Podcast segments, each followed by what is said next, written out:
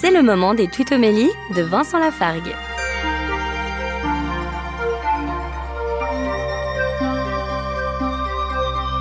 Dans l'évangile de Matthieu au chapitre 18, le célèbre verset 3 fait dire ceci à Jésus Si vous ne changez pas pour devenir comme les enfants, vous n'entrerez pas dans le royaume des cieux. Qu'est-ce à dire? Faut-il que nous redevenions gamins? Non, bien sûr, vous sentez que Jésus n'a certainement pas voulu nous dire cela, mais retrouver la pureté de l'âme, la pureté du cœur, la simplicité du raisonnement d'un enfant. Écoutons les enfants parler de Dieu et nous retrouverons cette pureté, nous pourrons alors, avec eux, entrer dans le royaume de Dieu. Retrouvez Vincent Lafargue sur sa chaîne YouTube, Serviteur quelconque.